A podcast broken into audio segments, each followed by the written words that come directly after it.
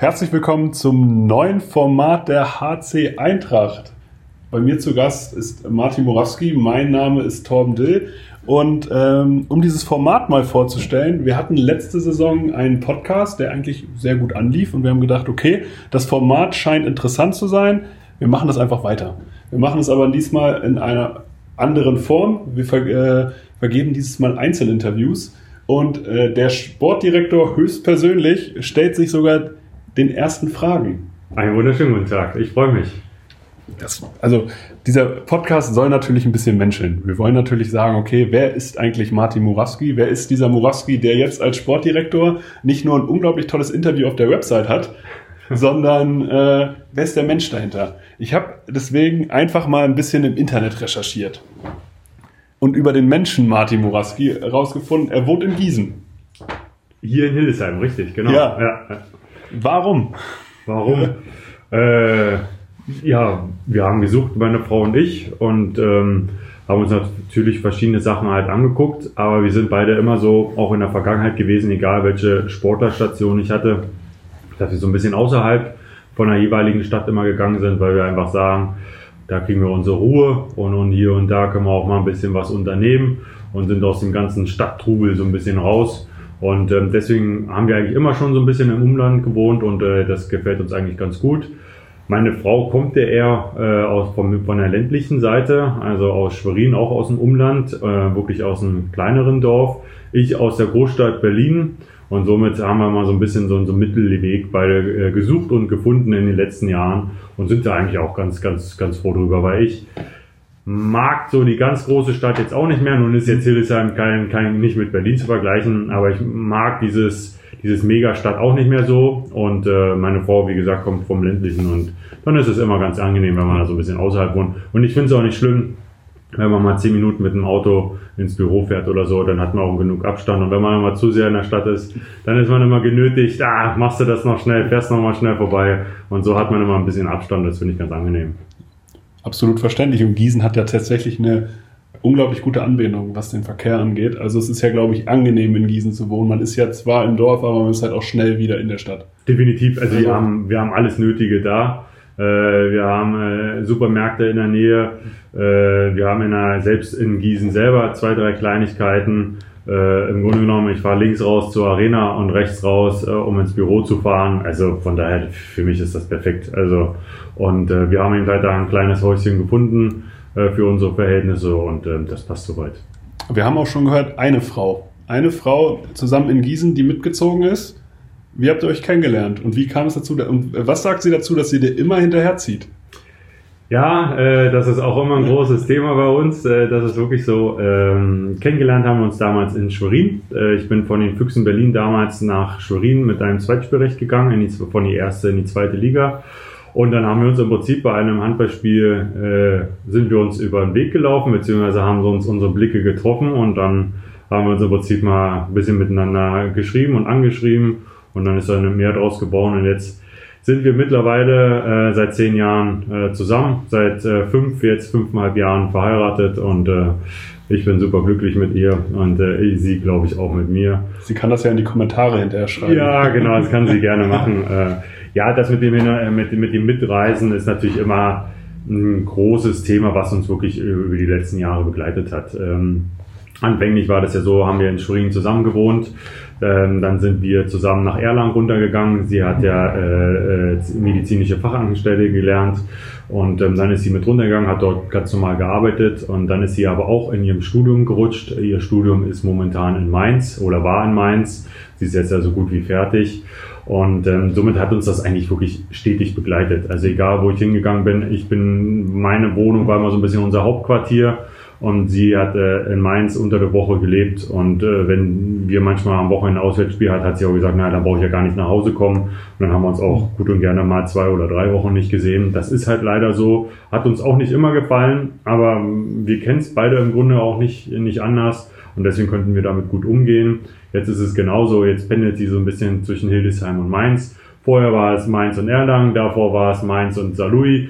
Und Genauso ist es ja bei unserer Familie genauso. Also wir pendeln ab und zu nach Berlin, wir pendeln ab und zu nach Schwerin, mal kommen die zu uns. es ist halt einfach so. Ja, und äh, wir machen da jetzt auch kein großes Drama draus, sondern wir gucken, dass wir es organisatorisch irgendwie unterkriegen. Und dadurch, dass wir jetzt ja keine aktiven Sportler mehr bin, äh, ist es das eine oder andere ja auch ein bisschen einfacher jetzt zu koordinieren. Man kann ja wirklich mal sagen, komm, wir sind am Wochenende mal da. Das war natürlich als Sportler früher nicht ganz so einfach. Ne? Und äh, das ist einfach auch ein Hauptgrund gewesen, warum ich dann irgendwann gesagt habe, mit dem Handball möchte ich so nicht mehr, äh, weil man ja auch sagen muss, Geburtstage, Familie, Veranstaltungen, äh, Feiern, Weihnachten, ne, auch so klassische Veranstaltungen, ist man ja irgendwie nie da. Also als Handballer spielt man auch zwischen äh, Weihnachten und Neujahr, dann äh, hat man immer nur Heiligabend zusammen und dann ist für einen ja immer Weihnachten beendet gewesen, wo alle anderen erst so richtig in die Entspannung kommen da geht's bei uns ja mit Training und Auswärtsfahrt und ich hatte die letzten Jahre immer das Pech, auch noch am 25. irgendwo hinkurven zu dürfen, äh, wegen Auswärtsfahrt und es war auch leider immer die weiteste Auswärtsfahrt, ob das nun Kiel, Lemgo oder sonst wo war, ja, aber es ist halt einfach so und wir haben gesagt, oder ich äh, speziell möchte ich nicht mehr, gerade äh, neben den körperlichen Sachen natürlich auch aneinander gesagt. Mensch, das ist doch, äh, ist doch eine gute Idee und ein guter Start dann jetzt auch mit der HC Eintracht äh, wäre das doch der, der perfekte Wechsel im Grunde genommen. Und dadurch hat sich das auch vieles dann so auch viele Gedanken entwickelt in dieser Richtung, dass sie sagen, okay, das war's. Und jetzt bisschen mehr, bisschen mehr Wert auf den privaten Sektor noch gelegt. Und trotzdem sitzt er hier also äh, zum Verständnis. Wir haben es äh, kurz vor sieben am Abend, nicht, äh, nicht in der Früh, äh, und äh, ja, nimmt sich äh, die Zeit äh, für die Fans, äh, um diese Podcast-Folge aufzunehmen. Das Schöne bei der Vorbereitung hier ist natürlich, Martin Morawski als äh, ehemaliger Erstligaspieler hat natürlich seinen eigenen Wikipedia-Eintrag. Ah, okay, sehr gut. Ich, ich, wollte ihn tatsächlich fragen, ob er den selber angelegt hat. Nein, habe ich nicht. Ob, äh, also als Person, als Person des öffentlichen Interesses kann man nämlich das, was er gerade erzählt hat, auch alles nachlesen. Geboren in Berlin, ehemaliger deutscher Handballspieler, ist schon aktualisiert, in der Jugend beim SG PSV Tegel. Richtig, genau. Obwohl da noch so die eine oder andere Jugendstation auch noch fehlt. Also angefangen habe ich ähm, so richtig beim TuS Neukölln, mhm. etwas kleinerer Verein. Von da bin ich zum AC Berlin gegangen. Ähm, und von da der, der PSV Tegel war damals der, der beste Jugendverein im Prinzip mhm. in Berlin. Und dann bin ich von dort äh, dann später ja auch von PSV Tegel dann zu den Füchsen Berlin ja noch in der A-Jugend gewechselt, äh, im A-Jugendalter und habe mich da dann im Prinzip äh, weiter versucht hochzuarbeiten und das ist mir dann eigentlich auch ganz gut geglückt in der Zeit und dann bin ich mit in die Männer reingerutscht. Bin ja parallel dazu auf die Sportschule in Berlin gegangen mhm. und ähm, ja, dann ist es, ist es ja auch irgendwie so ein Stück weit ein Prozess also erstes Jahr, ja, der Junge spielt gerne Handball und macht gerne Sport und wie können wir dann, in Berlin ist es so, dass man einen Schulwechsel von der sechsten zur siebten Klasse vollzieht, also sozusagen von der Grundschule in die Mittelstufe. Und da war eben halt dann so, so, ein, so ein Gespräch zwischen Eltern und Lehrern und, und äh, Kind. Und was willst du denn? Und ähm, damals war im Prinzip, ja, der Junge hat einen Bewegungsdrang. Und da hat man gesagt, naja, da wäre so eine Sportschule nicht schlecht und Handball spielen tut er auch noch. Und ähm, dann musste man aber über einen Landestrainer sozusagen eine Empfehlung bekommen für die Sportschule. Und da musste man eigentlich mehrere Sichtungen im Vorfeld machen. Und das ging, glaube ich, schon zwei oder drei Jahre vor diesem Schulwechsel überhaupt los. Also da sind irgendwie so, so fünf bis sechs Sichtungen vorgeschalten eigentlich. Ja, ich habe nur die allerletzte mitgemacht, äh, wurde sozusagen dazu eingeladen, das würde Sinn machen und dann war ich dabei und dann habe, musste man ja neben seinen Handballfertigkeiten, seiner Athletik und Koordination und Tonen und weiß nicht, was man alles machen musste, unter Beweis stellen. Dann hat der Landestrainer gesagt, die nehmen wir mit. Und dann bin ich im Prinzip von der sechsten zur siebten dann auf die Sportschule gewechselt. Und dann ist es ja, wie gesagt, es ist ja so ein Prozess, wo man sagt, ja, das macht Spaß, man will mehr, man entwickelt sich, man ist immer noch der Beste. Und mhm. dann guckt man ja auch, und dann war das so, im Prinzip wirst du für jedes neue Schuljahr auch empfohlen. Also nur wenn du gut genug warst, durftest du sozusagen an der Sportschule bleiben und weitermachen. Das ist natürlich und, auch viel Druck an sich. Also ich höre, genau. also ich höre da viel raus. Also diesen, diesen Leistungsdruck, den genau. hat, man sozusagen seit der sechsten, siebten Klasse eigentlich durchgehend genau. gespürt. Ich, ich kenne das gar nicht anders im Grunde genommen. Also es war jetzt nie ein Druck, wo ich gesagt habe, boah, scheiße, ich habe gar keinen Bock drauf, sondern das ist einfach so mitgeschwommen. Ja, und äh, da, das war halt einfach so, dass man äh, drei oder zwei bis dreimal am Tag trainiert hat. Das war mhm. einfach Standard. Und am Wochenende meistens äh, neben den Jugendspielen ja auch vielleicht schon Männer gespielt hat, also auch zwei oder drei Spiele hatte. Das war für unsere Zeit damals einfach normal. Und ähm, deswegen, also ich habe das nicht als Druck empfunden oder auch nicht als Stress. ich glaube, meine Eltern hatten da viel, viel mehr Stress, als ich den in Wirklichkeit als aktiver wahrgenommen haben, weil die mussten mich ja zu jede, äh, jedem Spiel, zu jedem Training irgendwie hinkurven oder abholen. Und das war natürlich für die neben ihren beruflichen und privaten Stress. Meine Eltern spielen selber, meine Mama nicht mehr, aber mein Papa selber immer noch aktiv auch Handball. Mhm. Und ähm, neben ihren Handball haben sie mich natürlich da auch immer noch mit untergebracht. Und da wurde wirklich die ganze Familie von Oma bis Opa wurde damit eingespannt, nur damit der, der Kleine sozusagen da seinen, seinen, seinen Spaß hat und äh, seinem Sport nachgehen kann. Und äh, da merkt man natürlich auch irgendwie dann mit der Zeit, hey, du bist gut und du kannst es und dann rutscht man ja auch vom Alter her immer höher, dann wurde man auch mal zur Nationalmannschaft eingeladen und dann merkt man ja, oh, das ne, kann ja irgendwie was werden. Und dann ist es ja irgendwie, dann ist man irgendwie im, im Strudel mit drinne. Ja. So, und entweder es funktioniert oder es funktioniert nicht. So, und dann habe ich irgendwann den, den ersten Vertrag bei den Füchsen unterschrieben und äh, dann ginge, dann hangelt man ja sich im Prinzip so von Vertrag zu Vertrag. Und ähm, dann war eben halt die Station in Berlin einfach beendet. Das ist halt einfach auch manchmal so. Mhm. Und dann bin ich nach Schwerin gegangen und von Schwerin dann äh, nach, nach, nach, äh, nach Hildesheim. Ja. Das war ja so, eine, so, so ein Ding, da sind wir leider mitten in der Saison insolvent gegangen. Und ähm, ja, dann in so einer Situation macht man sich natürlich auch schon wieder Gedanken, boah, was will man eigentlich? Ne? Ich hatte damals äh, gerade mit dem Studium auch so ein bisschen nebenbei angefangen. Ah, wieder auf Eis legen ist ja aber mhm. auch eigentlich scheiße. Und ähm, ja, da bin ich irgendwie so ein bisschen mit, mit Gerald ins Gespräch bekommen. Hatte damals äh, ein Angebot von der MT Melsungen, die sich relativ äh, spontan zerschlagen hatte. Äh, Gerald hatte ich damals äh, parallel zu äh, gesprochen. Dann habe ich zu ihm gesagt, ich habe das und das Angebot und wenn sich das wiederum zerschlagen sollte, würde ich mich nochmal melden. Und dann ging es bei uns auch relativ fix und innerhalb von drei Tagen, glaube ich, habe ich hier in Hildesheim meine Zelte aufgeschlagen. Und ähm, das Dreivierteljahr habe ich eigentlich auch sehr, sehr genossen. Und, ähm, Deswegen bist du jetzt auch wiedergekommen. Genau. Im Endeffekt. Ja, wirklich. Also ich hatte mich damals wirklich sehr, sehr wohl gefühlt in der Arena, in der Stadt als solches. Und ähm, habe auch zu allen immer hier so Kontakt gehalten. Mhm. Und äh, manchmal, die Zufälle sind ja immer so, man trifft sich auf Mallorca dann ja doch irgendwie immer wieder äh, bei der Abschlussfahrt und dann äh, unterhält man sich und hier und da. Und ähm, hatte Hildesheim wirklich immer positiv äh, in Erinnerung, meine, meine Frau genauso. Und äh, von daher gab es da immer mal so den Gedanken, auch vielleicht als Spieler hierher zu kommen. Das hat dann mhm. immer nicht ganz so funktioniert und nicht so geklappt. Aber äh, da, da kann man gar nicht groß böse drüber sein. Das ist halt manchmal so, entweder manchmal passt es und manchmal passt es halt einfach nicht. Und manchmal kreuzen sich die Wege nochmal, so wie jetzt in Erlangen, da war ich ja, habe ich ja zweimal aufgeschlagen. Das hat dann einfach irgendwie, da haben sich die Wege nochmal gekreuzt und dann hat es eben halt irgendwie für beide Seiten gepasst und dann ist das auch alles in Ordnung. Also da bin ich auch, glaube ich, böse drüber. Ich würde nochmal auf deine Jugendzeit angehen, bei den ja. Füchsen. Ja. Ähm, ist ja so, was würdest du, also viele äh, junge Sportler träumen ja davon, sozusagen äh, mit dem Sport Geld zu verdienen und davon leben zu können und zu sagen, okay, ich betreibe Sport, ich betreibe mein Hobby im besten Fall, mache das zum Beruf und lebe davon. Die, wie viele Leute aus deiner A-Jugend haben es zum Profi geschafft? Ähm, das kann ich jetzt gar nicht so genau sagen. Da müsste ich jetzt selber erstmal überlegen. Ich glaube zwei.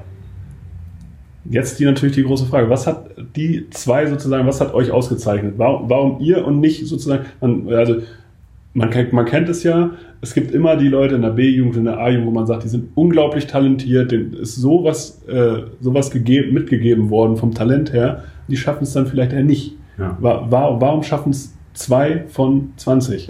Und da muss man einfach sagen, das ist einfach der Fokus. Am Ende des Tages ist es einfach der Fokus und die Sache, was ist man bereit zu investieren. Äh, drumherum, die Familie, aber eben halt auch selber. Das muss man ganz klar sagen.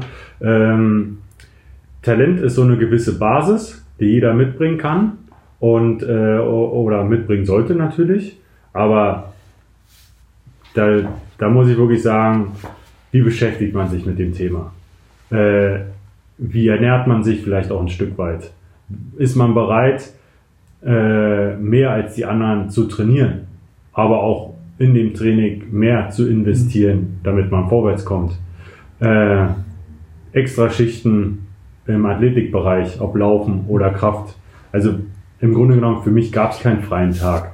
Und äh, das ist halt einfach so. Wenn man das möchte, muss man sich das Bewusstsein, aber auch alle drumherum, die diese Person begleiten, bewusst sein, dass das ein ganz, ganz steiniger Weg werden kann. Man muss sich aber auch bewusst sein, dass es nicht klappen kann. Das ist nämlich, das ist, glaube ich, immer das große Risiko. Das, äh, es ist halt sozusagen, egal wie viel man investiert, es gibt bei manchen Athleten, gibt es ja sozusagen dieses Ceiling. So, die sind halt, äh, egal wie viel sie investieren, sie werden nicht an den Punkt kommen. Ja. Sozusagen. Also ich vergleiche das halt beispielsweise immer mit der NFL. Es gibt genug Leute, die genauso viel, viel trainieren wie diese NFL-Athleten, ja. aber die sind halt dann einfach nicht so begabt bis zu irgendwo. Die sind halt begrenzt von ihren Fähigkeiten und da kann man dann irgendwann machen, was man will, egal wie viel man investiert, aber trotzdem ist ja auch der Wille sozusagen, der muss da sein. Würde ich jetzt so sagen und auch das, was du jetzt gerade gesagt hast, würde ich jetzt einfach so interpretieren.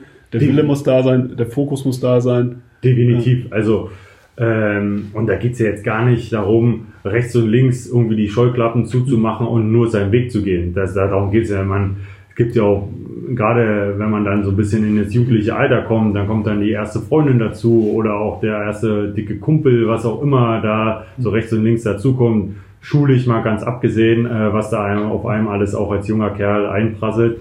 Aber man darf, äh, man darf diesen Fokus einfach nicht verlieren. Man muss sich einfach klar machen, ich möchte das und das vielleicht später mal erreichen. Mhm. Und äh, dazu muss man sich aber auch bewusst machen, dass man sicherlich im Handball, wenn man jetzt von erste und zweite Liga spricht, ganz gutes Geld verdienen kann.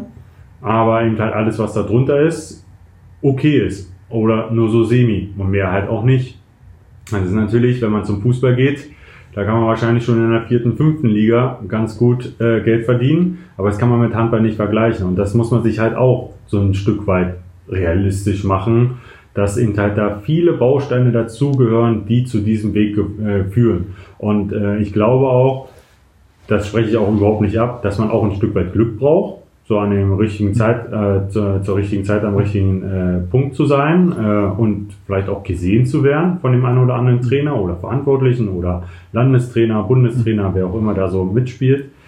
Aber vieles muss von, von einem selber herauskommen, weil es wird keinen Trainer auf Dauer auf dieser Welt geben, der dich immer wieder pusht und immer wieder sagt, dann willst du nicht zum Training kommen, willst du nicht das, und, weil wenn das nicht von dir kommt, ja. wirst du das nicht schaffen. Und ja. das ist halt einfach so im Leben. Und das ist, da jetzt mal, das kann man ja auch anderweitig im normalen schulischen Leben, studentischen. Leben, Berufsleben ist es ja genauso. Also ich kann zur Arbeit gehen und meinen Job machen oder ich kann zur Arbeit gehen, weil es mir Spaß macht und dann bin ich halt auch bereit, mal eine halbe Stunde oder Stunde länger zu bleiben, weil das Projekt eben halt noch fertig sein wird. Und so arbeite ich mich ja auch wie im Sport als auch im normalen Berufsleben eben halt immer weiter nach oben.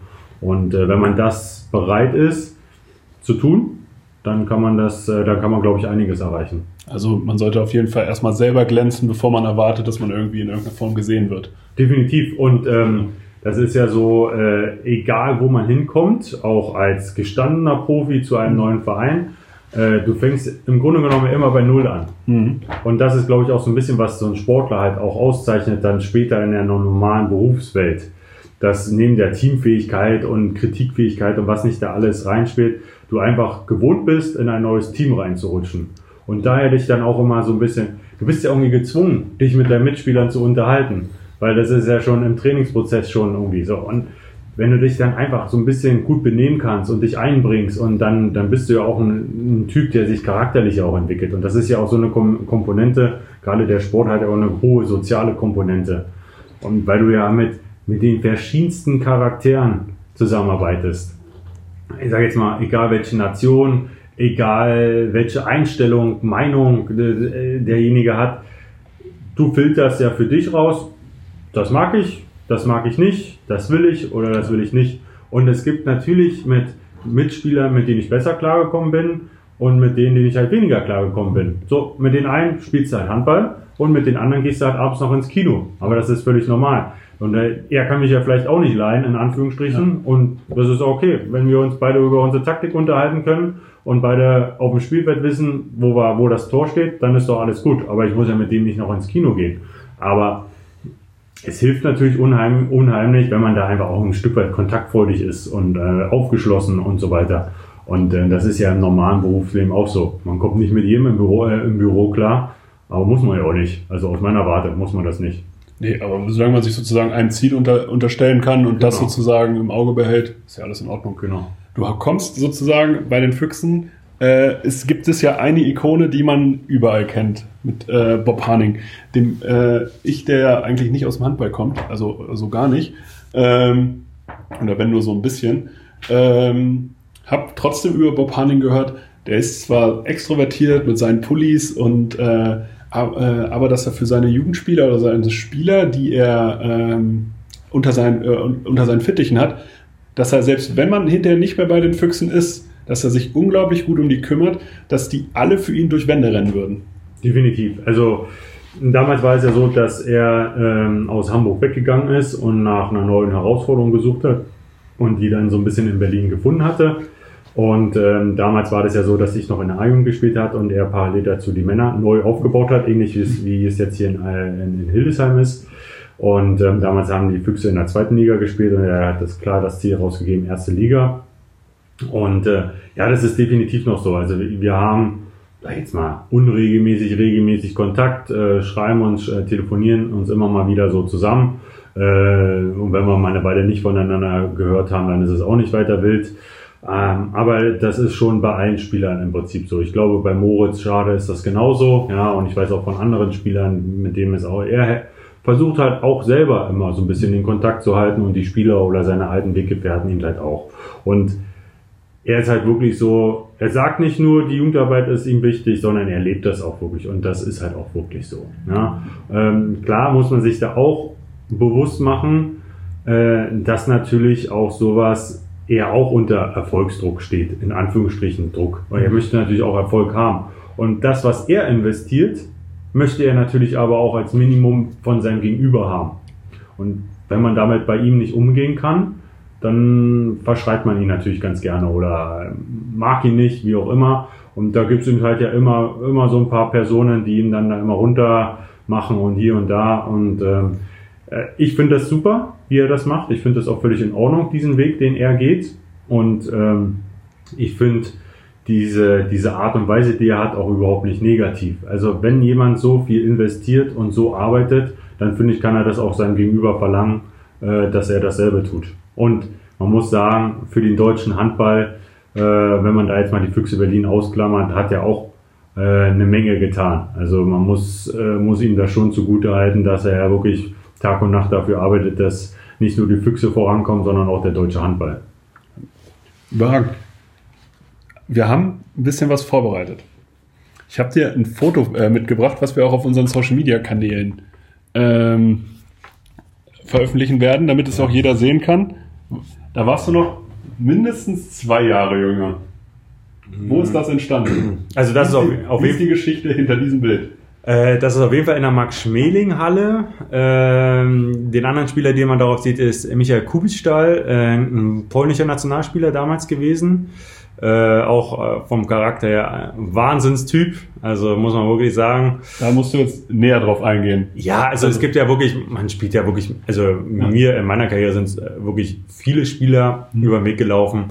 Und von dem einen oder anderen kann man wirklich viel lernen und viel mitnehmen. Und, und er war halt einfach wirklich so, so ein, zum Teil so ein Profi durch und durch. Wusste aber ganz genau, um 17 Uhr fängt das Training an. Jetzt ist der Fokus hier drauf um 19 Uhr ist es wieder beendet und jetzt kann ich wieder Spaß machen. Und ja. so, so, so ein Typ war das halt einfach irgendwie. Und der, er war richtig gut als Halblinker, hat richtig Qualität gehabt und als Typ noch nebenbei dann in der Kabine oder auf dem Hotelzimmer war auch echt, echt cool. Ich kann jetzt nur nicht sagen, welches Spiel es war. Das, das ist auch nicht so wichtig. Das, das, äh, das weiß ich leider nicht mehr. Gibt es zu irgendeinem Mitspieler eine Anekdote, die du mal erzählen möchtest? Die, also die halt, die jugendfrei ist hoffentlich, die veröffentlicht werden kann. Wir wollen ja niemanden in irgendeiner Form.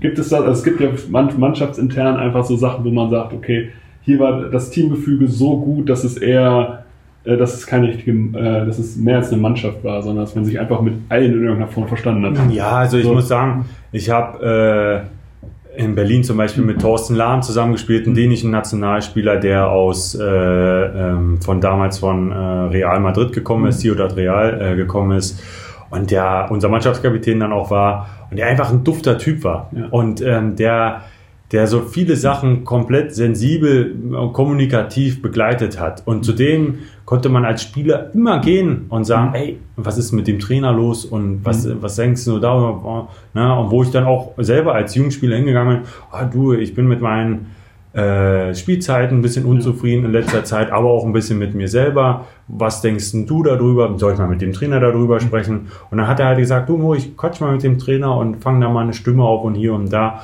Und äh, das hat mich dann schon wirklich auch, auch sehr beeindruckt, neben der Qualität, die er als, als, als Spieler hatte. Ja, muss man auch ganz klar sagen. Ähm, äh, Bartolomej Jaschka, genauso Mittelmann äh, damals von den Füchsen.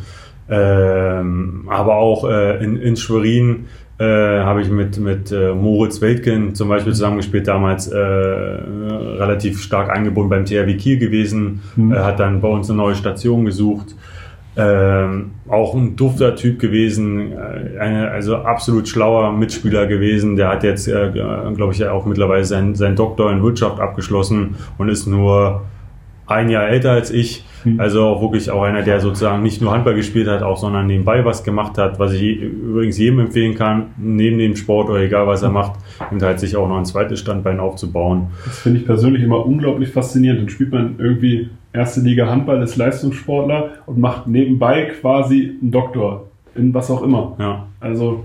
Ja, aber man muss es ja auch, also ist meine ehrliche Meinung dazu, äh, die Zeit als Handballer lässt das ja auch zu. Also man trainiert morgens um neun äh, anderthalb Stunden äh, und dann hat man rein ich sage jetzt mal im übertriebenen Sinne, von 11 bis 16 Uhr nichts. Und da geht jeder normale Mensch arbeiten.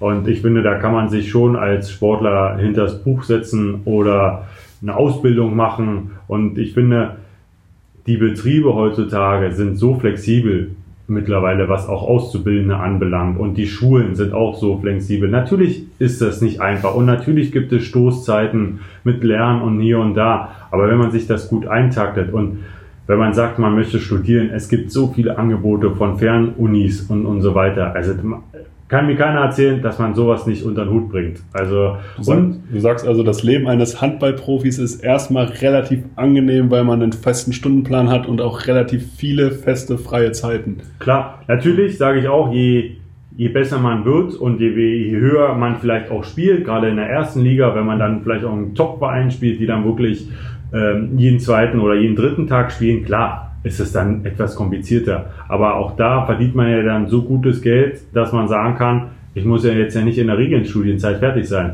Also ich habe mein Studium zum Beispiel nicht in der Regelstudienzeit geschafft, aber da ist mir auch keiner böse drum. Weil wenn ich einfach am Ball bleibe, dann kann das Ding auch mal sechs, sieben Jahre dauern, aber so eine Karriere geht ja vielleicht Minimum 15 Jahre. Und dann kann ich immer noch was machen. Ja, und äh, da, wenn man sich das dann schiebt, dann hat man auch wieder genug Zeit für den Handball. Weil wenn man nur eine oder zwei Prüfungen im Semester hat, dann kann mir keiner erzählen, dass es irgendwie Stress ist. Also so war es zumindest bei mir. Wenn ich gemerkt habe, oh, der Spielplan ist voll und ich die Prüfung an dem und dem Wochenende nicht machen kann, weil Spiel ist, ja, dann habe ich die Prüfung halt im nächsten Semester nachgeholt. Und wenn es dann nicht geht, also im übernächsten. Aber irgendwann macht man sie halt einfach fertig, weil man dann dafür Luft hat. Ja? Also Woher kommt diese Zielstrebigkeit? Also man muss ja sozusagen einen Plan haben. Man muss, du musst ja sozusagen das Ende immer sehen. Sonst ich glaube, dass so ein Stück weit, wo wir am Anfang waren, äh, so, so ein bisschen in die Gene gelegt werden, dann durch den sportlichen Werdegang mit Sportschule und so weiter. Ähm, ich wusste aber, glaube ich, schon immer ganz genau, was ich so möchte. Ähm, was jetzt nicht unbedingt dazu geführt hat, dass ich nach dem Abitur sofort wusste, was ich studieren will. Äh, definitiv nicht. Aber ich wusste halt, dass ich studieren möchte. Und ich wusste, dass ich nicht jetzt noch fünf Jahre äh, Profi-Handballer sein will und ein bisschen mhm. rumgammeln, sondern ich wusste, man kann sich da jetzt mal ein halbes Jahr nach dem Abitur eine Auszeit nehmen, weil man ja so viel Stress hatte im Abitur. und ähm, kann man ein halbes Jahr einen Fokus auf Handball legen, aber dann zum Wintersemester schreibt man sich eben halt schon irgendwo wieder ein. Ne? So, und das war, das habe ich immer gemacht so.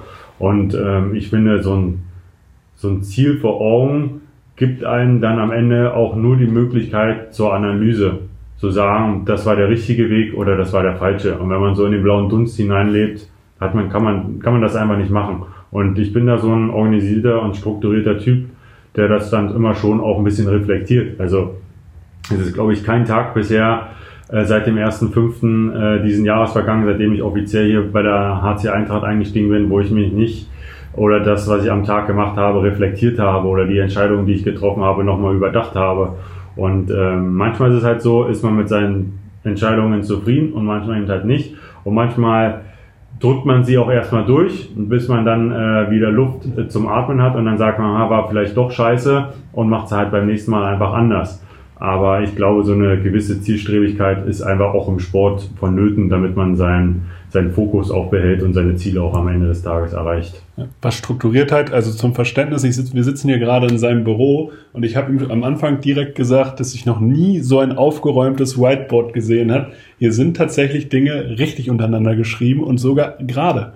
So ohne Linien, ohne alles. Und das ist so gut strukturiert. Wenn da jetzt nicht irgendwelche, das darf man leider nicht veröffentlichen, aber seid euch gewiss, das ist ohne Linien richtig ordentlich und man kann es von hier aus lesen.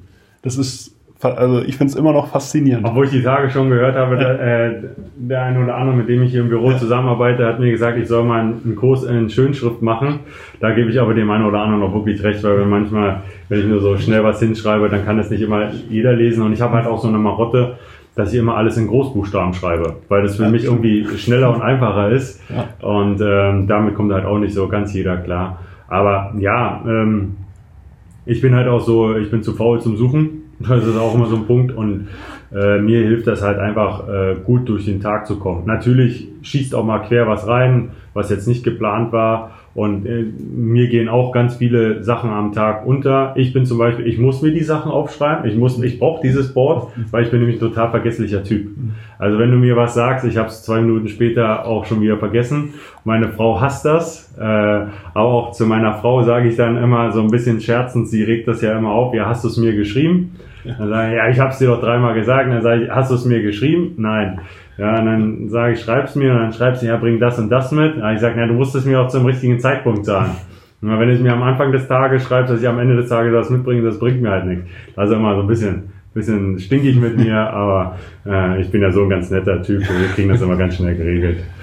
Apropos, ich habe tatsächlich ein bisschen ja im Internet über dich äh, rausgesucht und mir verschiedene Artikel rausge äh, rausgesucht und da sind immer vier Beschreibungen drin. Harter Arbeiter, Zuverlässigkeit, Teamplayer und natürliche Respektsperson. Bist du damit zufrieden?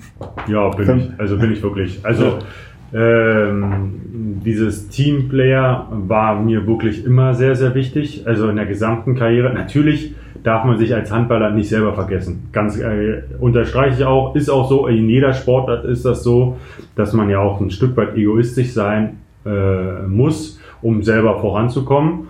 Aber da kann ich wirklich nur, egal an jede Mannschaftssportler appellieren, du brauchst Minimum noch sieben weitere, um erfolgreich zu sein. Und du wirst ein Spiel nicht alleine gewinnen. Und ähm, das war eben halt auch immer so, wenn ich mit jungen Spielern als Spieler gearbeitet habe, warum soll ich denen jetzt nicht meine Erfahrungen oder meine Tipps weitergeben? Mir ist es ja im Grunde genommen egal, was er daraus macht. Du kannst rechts reingehen und links wieder raus, dann ist es halt so. Aber ich habe ihm gesagt, Mensch, guck doch mal, dass du ein bisschen länger springst, guck doch mal, dass du den Arm höher und guck doch mal auf den Torwart, was er für Bewegungen macht. Entweder er nimmt es für sich mit oder er nimmt es halt nicht mit. Es, ist auch seine Sache. Und da habe ich nie gesehen, oh, jetzt bildest du hier deinen äh, zukünftigen Konkurrenten aus. Äh, das finde ich immer total fehl am Platz. Und ich war auch halt auch immer jemand so, äh, der halt auch gesagt hat, du hast jetzt auch am Wochenende einfach auch, auch Scheiße gehalten. Also ich habe Scheiße im Angriff gespielt, aber du hast halt auch keinen Ball gehalten. Mhm. Ne? Und deswegen haben wir vielleicht auch beide am Wochenende verloren. So, und ähm, da braucht derjenige auch überhaupt nicht sauer über mich zu sein, weil ich stoße trotzdem danach nach dem Spiel mit ihm an oder trink oder esse mit ihm. Also oder beim nächsten Training sage ich ihm, ist dir schon mal aufgefallen, dass du immer den Ball nicht hältst? So, das ist von meiner Seite auch immer nie böse gemeint. Also entweder man nimmt den Tipp an oder man lässt das. Also da bin ich völlig schmerzfrei im Grunde genommen. Und äh, deswegen, also äh, Team hat immer über mich, äh, war immer ein großer Stellenwert bei mir, hat immer auch über allem gestanden im Grunde genommen, weil mir ganz klar war, dass man es nur gemeinsam schaffen kann. Und äh, das ist hier genauso. Äh, jetzt, äh, ob, ob aus der Mannschaft herausgesprochen oder hier aus, aus dem Management-Umfeld äh, äh, gesprochen, ich werde dieses Ding hier definitiv nicht alleine gestemmt bekommen. Äh, und ähm, ich bin froh über jede Hilfe, die ich äh, rechts und links bekomme. Und ähm, ich hoffe, dass ich das auch so ein bisschen rüberbringen kann an meine Weggefährten, dass das äh, eben halt auch so ist und dass ich das auch wertschätze für die oder bei denjenigen, die das für mich tun oder mit mir tun. Auf jeden Fall. Ja. Das Thema Erfahrung weitergeben, war das in Erlangen so? Das habe ich beispielsweise auch gelesen, dass du als Mentor sozusagen, also als Mentor und erfahrener Spieler in Erlangen, einem sehr talentierten Linksaußen, der halt, glaube zehn Jahre jünger ist als du, dann halt äh, sozusagen dem beiseite gestellt wurdest, dass dem, du dem sozusagen deine Erfahrung noch weitergeben kannst. Definitiv. Also man muss ja da auch mal so ein bisschen ausloten, auch für mhm. sich selber dann, was braucht denn der mhm. äh, junge Spieler vielleicht auch. Äh, in dem Fall, in dem Fall war das jetzt äh, mit, äh, mit dem äh, Chrissy Bissel, dass er nicht so viel Input von mir brauchte und vielleicht auch gar nicht wollte. Aber ich hatte eben halt den einen oder anderen anderen Spieler. Ja, äh, da fällt mir zum Beispiel so ein Benedikt Kellner ein oder auch in Salui waren es äh, verschiedene andere Spieler, ähm, wo ich einfach sage, Mensch, hier hast du mal einen Tipp von mir, mach es oder mach es nicht. Ne? Und bis jetzt bin ich immer nur so ein bisschen auf, auf Wohlwollen gestoßen und deswegen habe ich das auch so, so weitergeführt. Definitiv, ja. Also ich finde, das ist so eine gesunde Mischung aus allem und ich finde, wenn jeder das so ein Stück weit machen würde, dann würden wir, glaube ich, auch gesellschaftlich einen ganz großen Schritt vorankommen. Ich glaube, das, das kann man auf jeden Fall hier schon mal so unterschreiben. Das können wir auch einfach mal einfach nach vorne setzen, ja. sozusagen. Ich habe noch ein bisschen weiter über dich recherchiert. Es gibt ganz viele Fragen, die das Internet stellt und eine hat sich für mich ergeben, wie groß bist du wirklich? Ich habe mehrere Angaben gefunden. Entweder bist du 1,82 oder 1,84. Also irgendwo, du scheinst entweder, du das Ding, das Problem bei der ganzen Sache war, du warst anscheinend mal 1,84, warst dann 1,82 und bist dann wieder gewachsen. Ja, genau. Vielleicht ist es auch mit dem Erfolg dann immer gekommen, mal ist man geschrumpft, mal ist man gewachsen, ich weiß es nicht. Ich glaube aber im Ausweis steht 1,84. Aber in der Realität, glaube ich, bin ich nur 1,82. Ist egal, was im Ausweis steht. Ja, stimmt. Das, das stimmt. Stimmt. Dann ich habe eine Autogrammkarte von dir gefunden aus der Saison 2013-14 und die wird gerade für 1,99 gehandelt. Die ja, kann man kaufen. Dann ist es ja ein richtiges Schnäppchen. Aber auf jeden Fall 1,99 wert, würde ich sagen. Äh, 13, 14, ja, muss HCR lang gewesen sein. Hm, genau. genau. Ja. ja. Dann hat man sich tatsächlich die Frage gestellt, äh, du bist ja immer sozusagen geswitcht, welche Rolle lag dir im Spielerischen besser?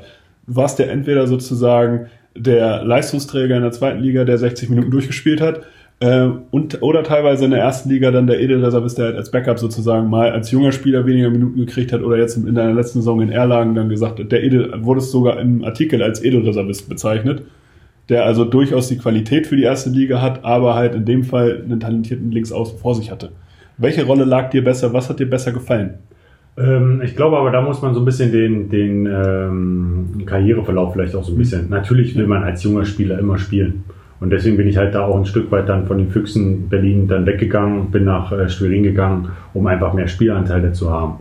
Aber man kommt natürlich auch irgendwann in einem Alter, wo einem selber bewusst wird, also 60 Minuten, je 34 Spiele in der Saison ist halt vielleicht auch nicht immer drin und dazu noch professionell trainieren und so weiter.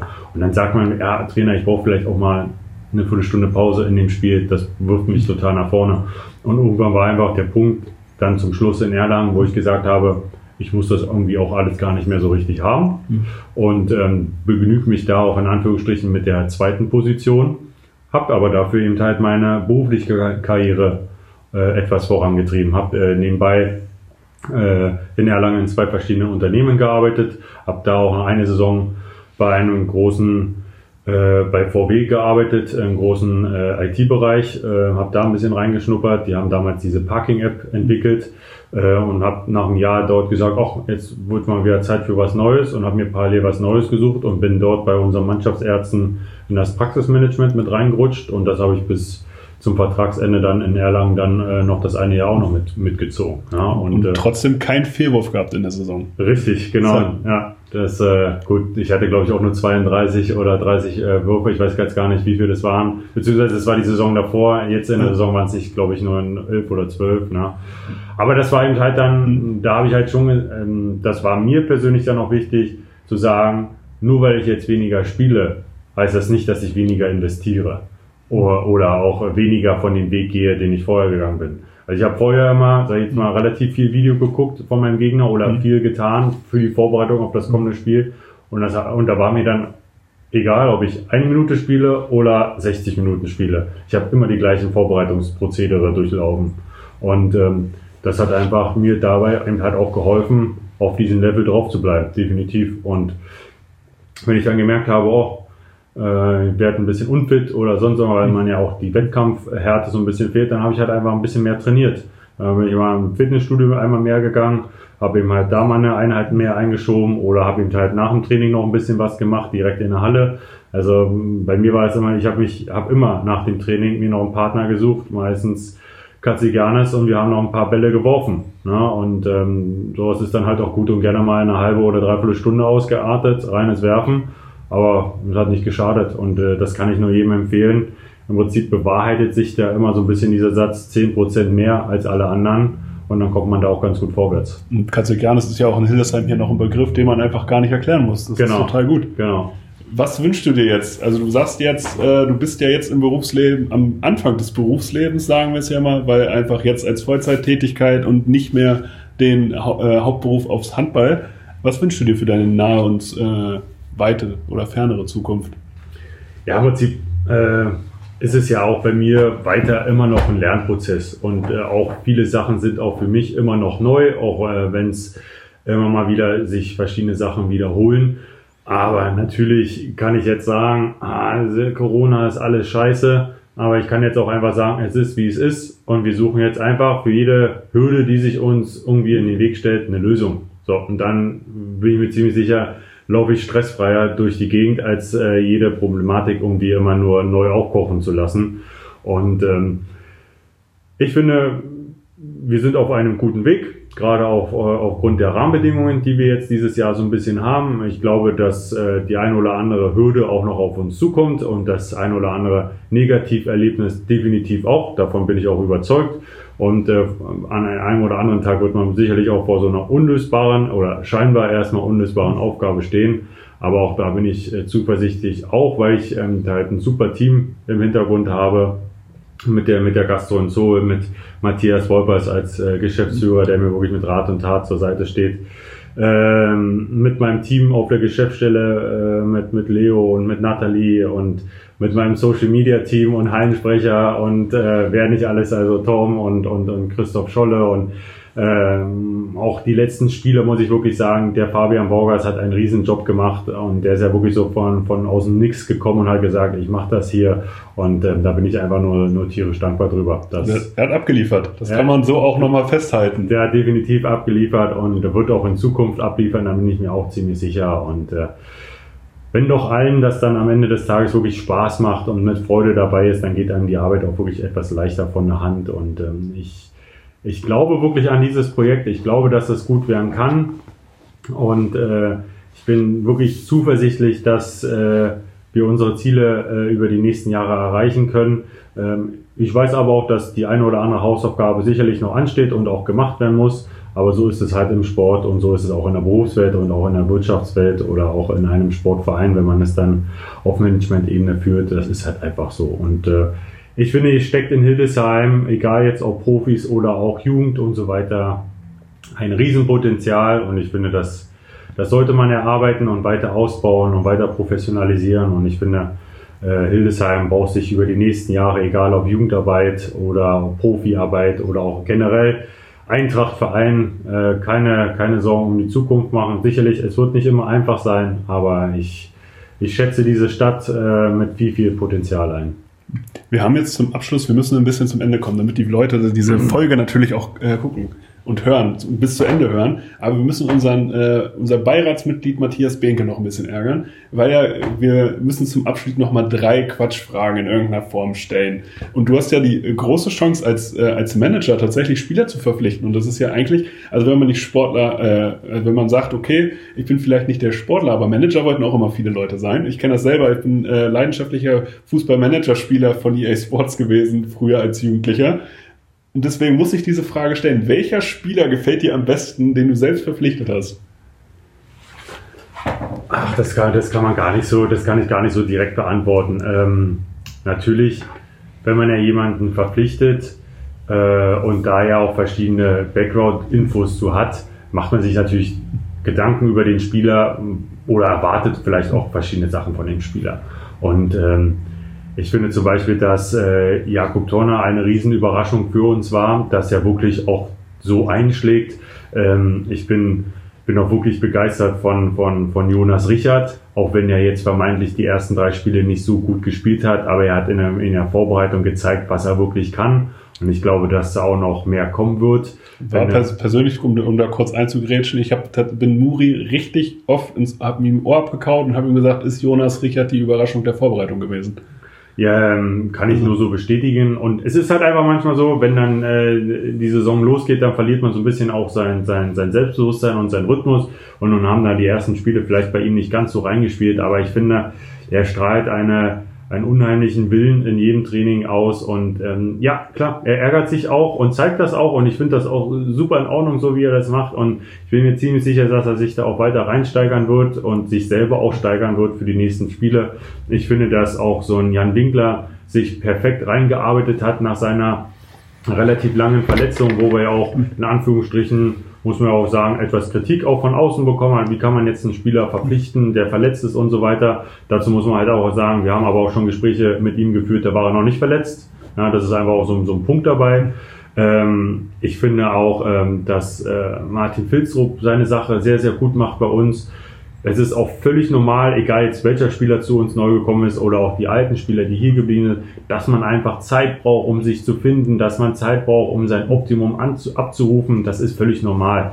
Und ähm, ich glaube, wir, wir stecken mitten in einem äh, Entwicklungsprozess, äh, der aber auch die ganze Saison und der wird auch in der neuen Saison wieder von neuem starten und der wird auch über die nächsten 100 Jahre anhalten. Es ist halt nur wichtig, dass wir uns entwickeln und dass wir immer wieder uns kritisch diesen Fragen stellen, was läuft, was läuft nicht, woran müssen wir arbeiten, an welchen Stellschrauben können wir drehen, damit wir eben halt noch mal vorwärts kommen. Ne? Und äh, ähm, ich schätze auch Jürgen seine Arbeit sehr, äh, genauso von Chris Meiser. Ich finde, dass äh, Jakob Lefan und äh, René, äh, Leon Kricker ein Riesenteam sind äh, auf der Torhüterposition. Ich finde, dass äh, René Kruschka äh, wirklich einen guten Job auf rechts außen macht. Äh, äh, über Lothar, äh, den kennt jeder. Das finde ich immer so schade bei ihm, dass man ja immer nur sagt, ja, Lothar, über den muss man gar nichts sagen. Aber er, das, was viele bei ihm verkennen, er tut extrem viel im Hintergrund für diese Mannschaft. Also ob das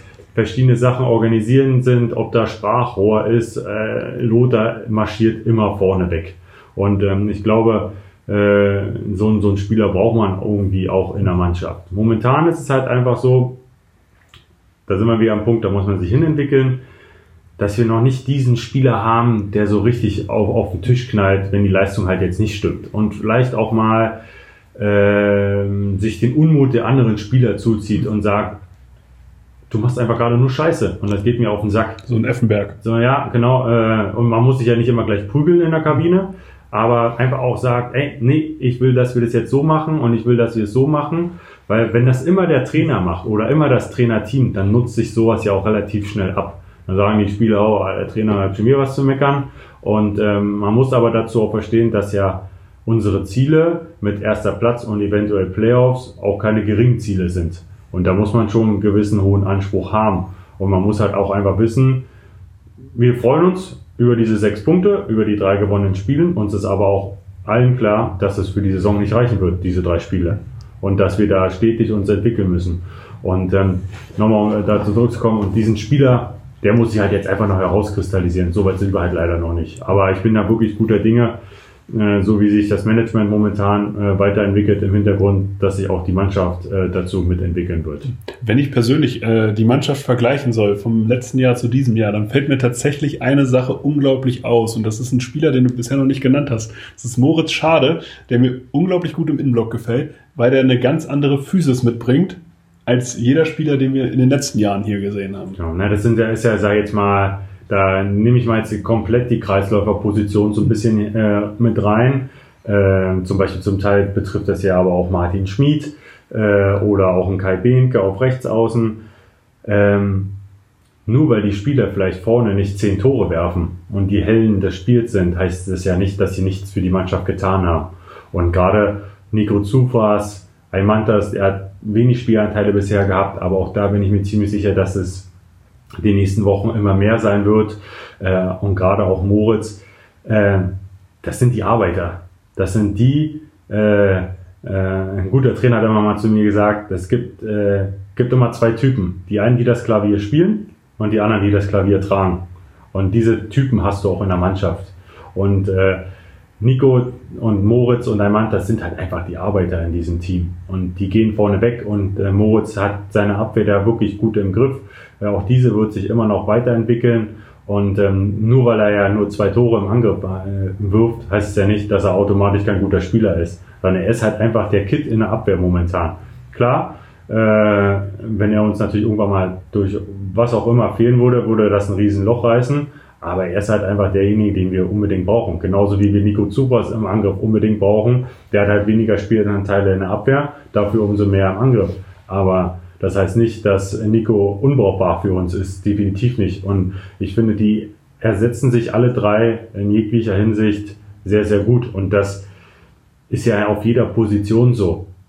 Natürlich hat sich so ein Miloje Dolic noch nicht komplett hier eingelebt, aber das ist normal. Ich meine, der Junge der durfte fünf Monate keinen Ball in die Hand nehmen in seiner Heimatstadt, weil er gar keine Gelegenheit dazu hatte. Das ist äh, klar, wenn er hier zum ersten Neunten aufschlägt, äh, nicht gleich am zweiten Neunten äh, zehn Tore im Bundesligaspiel wirft. Ja, das ist einfach völlig normal. Und äh, so Martin Schmid äh, muss ich auch erstmal finden in seiner Rolle. Der macht das mega gut.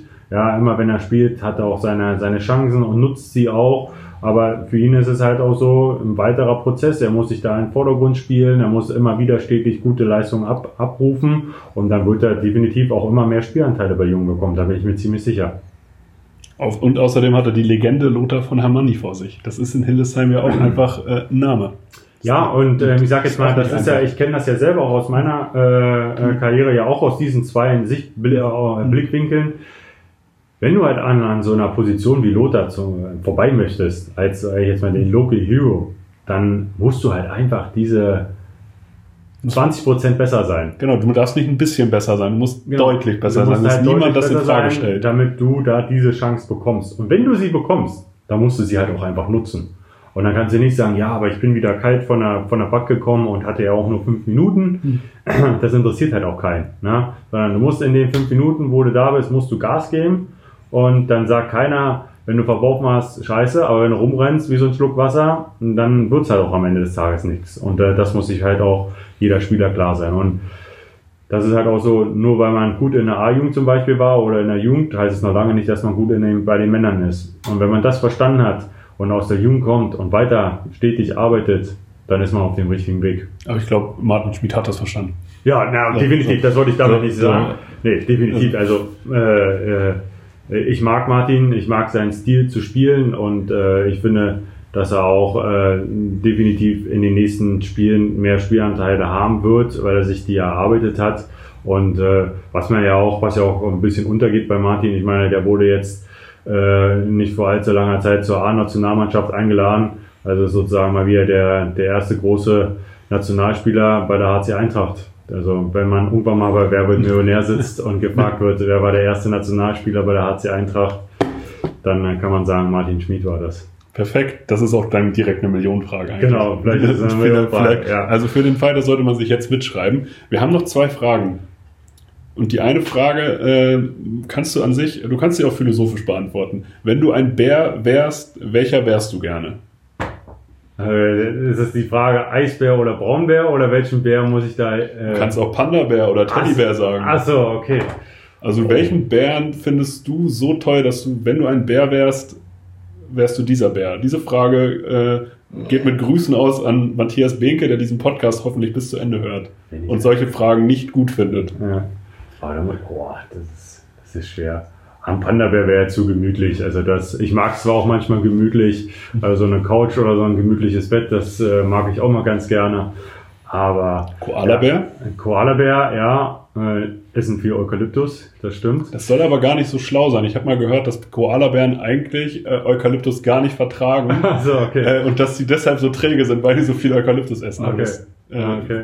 ist jetzt keine gesicherte Information, aber irgendwo habe ich das mal gelesen. Ja. Ich glaube, ich würde da so ein bisschen den Braunbär vorziehen, weil er einfach in der, in der Natur äh, oder in einer Wetterregion eher zu Hause ist, wo es nicht ganz so kalt ist. Bei dem Eisbär, der wurde ja wirklich nur da, wo es absolut kalt ist. Äh, ich bin zwar, ich mag den Winter eigentlich auch ganz gerne und ich mag die Weihnachtszeit auch wirklich gerne, Aber so das ganze Jahr über kalt wäre dann, oder immer kalte Füße wäre dann auch nicht mein Ding. Also deswegen würde ich wahrscheinlich eher zum Braunbär tendieren. Sehr gut. Dann äh, gibt es hier noch eine Frage, die ist so ein bisschen von Till Reiners, dem äh, Stand-up-Comedian, inspiriert. Äh, der hat nämlich in seinem Bit gesagt, äh, es gibt Phasen, da denke ich mir, da muss noch mal ein richtiger Erwachsener drauf gucken. Du bist jetzt äh, über 30, hast du solche Phasen auch? Du hast gesagt, dass deine Eltern beispielsweise oder deine ganze Familie an sich viel eingespannt waren, auch für, für deine Handballlaufbahn. Sagst gibt es, wann ist die Phase, wo du sagst, okay, das ist das Thema, das ist die Thematik, da sagst du dir, ja, da sollte nochmal ein richtiger Erwachsener drauf gucken, dass ich das äh, nochmal geregelt kriege. Ich kann beispielsweise äh, aus meinem eigenen Leben sagen, sobald es um das Thema Auto geht, äh, rufe ich meinen Vater an, egal was es ist. Ja. Ähm Definitiv. Also äh, so, so ein Typ bin ich auch. Also ich frage immer weiter, wenn ich nicht weiterkomme.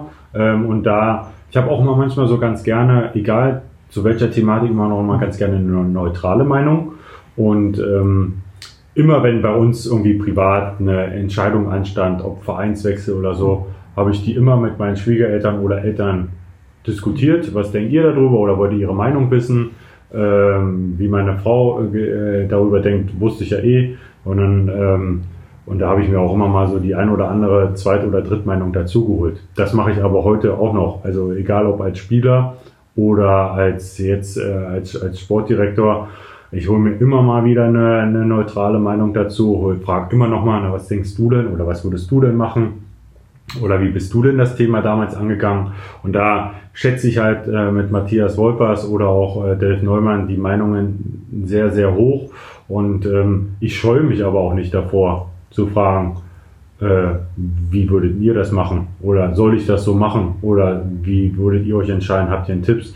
Also da, da bin ich nicht, oh, hm, also für mich ist es kein Zeichen von Schwäche zu fragen. Und ähm, so habe ich es auch immer in meiner, meiner Vergangenheit äh, gehalten. Und ich habe zum Beispiel auch kein Problem damit, zu jemandem zu gehen und zu sagen, wie siehst du denn, wie die letzten Monate gelaufen sind? Gib mir doch mal eine Einschätzung. Und so bin ich zum Beispiel auch mal zu jedem Trainer gegangen. Du, wir haben jetzt ja fünf Spiele miteinander gespielt. Äh, wie schätzt du denn das ein? Weil ich finde, man kriegt da einfach so ein Feedback, um sich einfach wieder neu auszurichten. Und von daher ich sage jetzt mal, bei Schwiegermama und Mama ist immer so ein bisschen Haushalt und Kochen und die helfen da auch immer ganz gerne nach. Und äh, bei Papa und Schwiegerpapa sind es dann ja so Themen um Auto oder auch, wenn irgendwas mal an die Wand geschraubt werden muss, äh, welcher Dübel jetzt da der richtige ist. Und manchmal lasse ich die dann auch einfliegen und sage, bringt ihr mal alles mit, ich helfe euch. Ne? Also wo wir jetzt ja hier nach, nach Hildesheim umgezogen sind, hat ja auch im Haus relativ viel angestanden. Und dann kommen die auch vorbei und helfen mir und äh, von daher, und wenn man das eine oder andere dann auch nochmal ganz, ganz äh, alten Rat oder traditionellen Rat, dann rufe ich auch meine Oma und Opa an. Da bin ich, äh, die sind auch froh, wenn ich mich mal melde. Definitiv. Super. Hast du noch was zu sagen? Möchtest du noch äh, irgendwas loswerden? Es, gibt es eine Frage, die du dir erhofft hast in irgendeiner Form, die nicht gestellt wurde? Nö, also ich mache mir über sowas nicht viel Gedanken. Also ich versuche auf jede Frage so gut wie möglich zu antworten. Und äh, im Prinzip, damit wäre jetzt so eine kleine Zusammenfassung, ich glaube, wenn man, wenn man das Ziel hat, Handballer zu werden, dann soll man das auch wirklich angreifen. Man muss sich halt nur bewusst sein, dass, dass es harte Arbeit ist. Ähm, genauso wie im Berufsleben, egal ob Abitur, äh, Ausbildung, Studium, das ist halt alles das Gleiche. Und ähm, ich finde auch nach dem ersten halben Jahr, dass Hildesheim ein Riesenpotenzial hat, ob egal ob Jugend, äh, ob, ob Männer, ob Profibereich. Ich finde, äh, auch der Eintracht-Verein hat eine, eine riesengroßen Tradition und ich finde, wenn wir da über die Zeit immer mehr miteinander zusammenarbeiten und viele Dinge voranbringen, ich finde, dann kann das hier ein Riesending werden und äh, wer weiß, wo uns dann der Weg äh, nochmal hinführt. Ähm, ich bin da auch Realist. Es gibt immer mal die eine oder andere Schlagloch, was dazwischen kommen kann. Aber es ist halt einfach so. So, und wir werden versuchen, immer Lösungen zu finden. Und äh, ich, wir haben ja alle die Hoffnung, dass Corona bald vorbei ist und dass wir dann auch so richtig durchstarten können, was die Zuschauer wieder anbelangt. Super. Dann würde ich sagen, äh, das ist eigentlich auch ein gutes Abschlusswort. Ähm, an die Zuhörer da draußen, wenn ihr Fragen habt, wenn ihr Wunsch äh, äh, Wunschgäste habt, einfach in die Kommentare schreiben, gerne diesen Podcast teilen auf allen möglichen Kanälen. Ähm, ich bedanke mich für deine Zeit und äh, würde mich einfach verabschieden. Das letzte Wort würde ich aber an dich geben. Oh, also ich bedanke mich auch natürlich auch um die Möglichkeit des Podcastes hier. Ähm, hat mir sehr viel Spaß gemacht und äh, wünsche auch äh, allen draußen und allen Zuhörern noch eine angenehme Woche und äh, ich hoffe, wir können uns dann wieder bei den nächsten Heimspielen in der Halle sehen.